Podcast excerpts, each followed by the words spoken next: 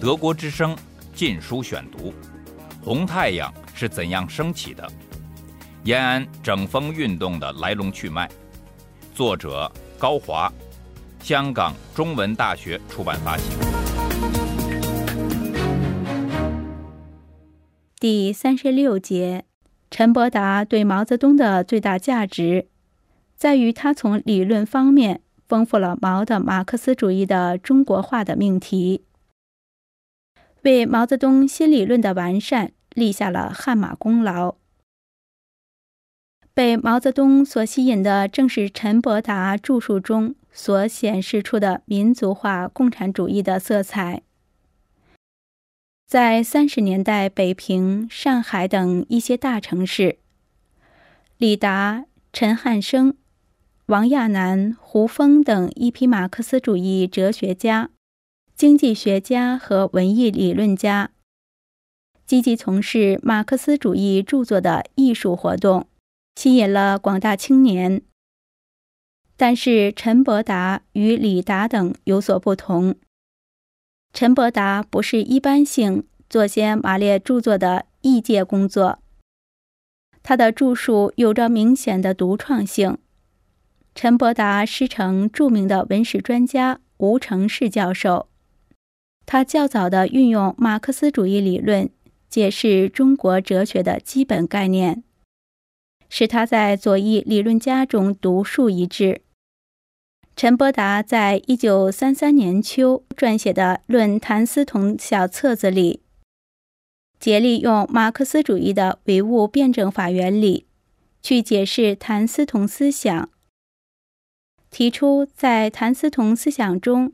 有初级唯物主义和不完美辩证法的痕迹。陈伯达甚至还提出，中国的马克思主义者应成为中国伟大思想继承者的看法，实际已接近马克思主义的中国化的命题。这在三十年代初中期，无疑是空谷足音。陈伯达著述中所体现的民族化共产主义的倾向，在由他参与发起的新启蒙运动中得到进一步体现。新启蒙运动是一九三六年九月至一九三七年夏，由陈伯达、艾思奇、周扬、何干之、胡乔木等左翼人士为反对国民党倡导的民族复兴运动。在北平、上海等地开展的一场旨在宣传马克思主义的思想文化运动。陈伯达虽然高度评价了新哲学对中国的意义，但他同时又尖锐批评了中国左翼文化运动的严重不足。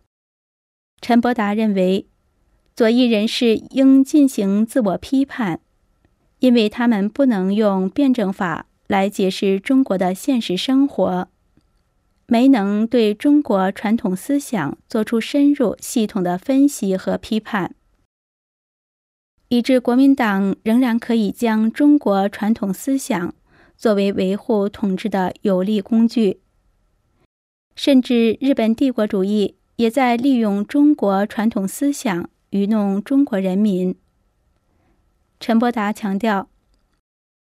中国现代文化一方面应从中国传统思想中汲取优秀美好的成分，另一方面应吸收世界伟大的文化传统和成就，在马列主义的框架下，把中国传统哲学中的辩证法与先进的外国文化结合起来。陈伯达所具有的中国古典哲学的学养。和对民族化共产主义问题别具一格的看法，终于被毛泽东所发现。在民族化共产主义方面，毛泽东和陈伯达有着太多的共鸣。毛一经识得陈伯达，颇有相见恨晚之感。一时毛陈书信频频往来，纵论孔孟墨子思想。此时的毛泽东正急于把自己有关马克思主义中国化的观点理论化、系统化，只是苦于没有助手。陈伯达的出现，恰好填补了这一急需。一九三九年春，在到达延安一年半后，陈伯达被毛泽东从马列学院教书的岗位上解放出来。一步跃升为中央军委主席办公室副秘书长，从此正式成为毛的首席理论助手。当陈伯达跨入权力中枢后，他的个人品质迅速的被他周围的权力至上的气氛所毒化。陈伯达在这种中国化的环境中，也从一位朴素的教书先生。很快堕落成为一个利欲熏心的权力崇拜狂。与陈伯达以理论学养获知与毛泽东不同，胡乔木主要是凭其走笔成章的能力及简练的文字功夫被毛录用为政治秘书的。胡乔木是三十年代中共领导上海左翼文化运动的中坚分子。因长期身居幕后，其闻名远逊于当时的周扬、艾思奇、陈伯达。当胡乔木于一九三七年秋初抵延安后，中央组织部对他并没有特别重视，而是将其分配到远离延安、位于陕西荥阳县的安五堡青年干部训练班。做冯文彬的助手，担任青训班副主任和西北青年抗日联合会宣传部长。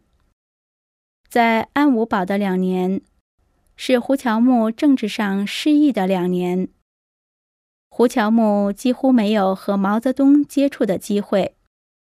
青训班的主要干部大多为经历过长征的老红军。与胡乔木的气质、兴趣相去甚远。德国之声《禁书选读》。一九三八年五月，中共中央决定成立中央青委，以取代原来的中央青年部，由陈云任书记，冯文彬任副书记，胡乔木也被吸收进中央青委。从而和陈云结上了工作关系。一九三九年七月，胡乔木在安五堡闲置了两年后，终于回到了延安。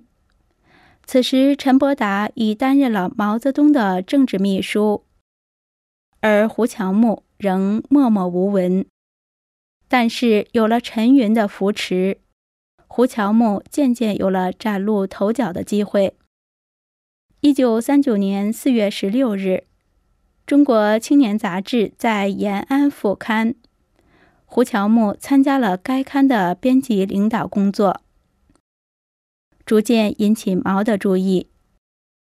一九四零年五月，在安五堡青训班基础上，正式建立了由陈云任校长的泽东青年干部学校。胡乔木成为该校的实际负责人，从此和毛泽东有了更多的接触机会。一九四一年，胡乔木正式被调入杨家岭，担任毛泽东的政治秘书，并兼任中央政治局秘书。胡乔木主要为毛的演讲稿做文字修辞方面的加工整理。很快成为毛须臾不可离开的助手。刚入中书的胡乔木，言谈举止极为谨慎，较少抛头露面。直到一九四二年整风高潮中，毛把胡乔木派往中央宣传部，代行原由凯丰代理的部长一职，使胡乔木一夜之间成为延安的知名人物。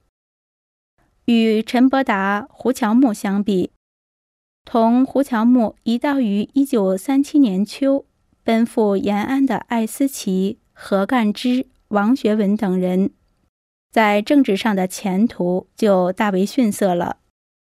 艾思奇、何干之、王学文在三十年代上海左翼文化界享有盛名，他们刚抵延安的头几年，也蒙毛泽东的热情款待，被安排在陕北公学、中央党校、马列学院任教。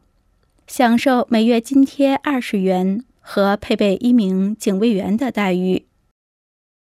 毛泽东并不时遗尊，与他们就一些哲学理论问题进行讨论。在一段时间内，毛对艾思奇特别重视，除经常书信往来外，还不时邀艾思奇在毛的窑洞挑灯夜谈。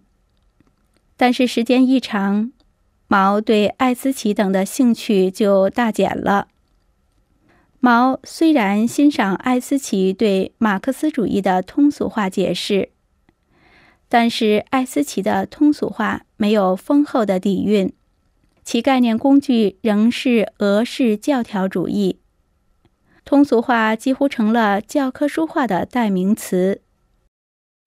何干之虽然著述颇丰，毛也一度很看重他，曾经想请何干之做自己的理论秘书，但何干之一则书生气较重，向毛表示自己有意著述，婉拒了毛的好意；二则何干之为文过快，有粗疏之弊，毛也就顺其意愿。